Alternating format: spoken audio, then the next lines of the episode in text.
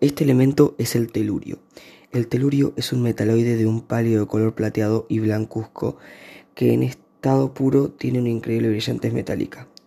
Es relativamente estable, insoluble en agua y ácido clorhídrico, pero soluble en ácido nítrico y en agua regia.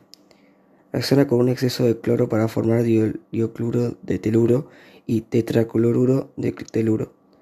Cristalizado, el teluro se puede pulverizar con facilidad, mientras que, si se funde, se puede aplicar como corrosivo para el hierro, el cobre y el acero inoxidable.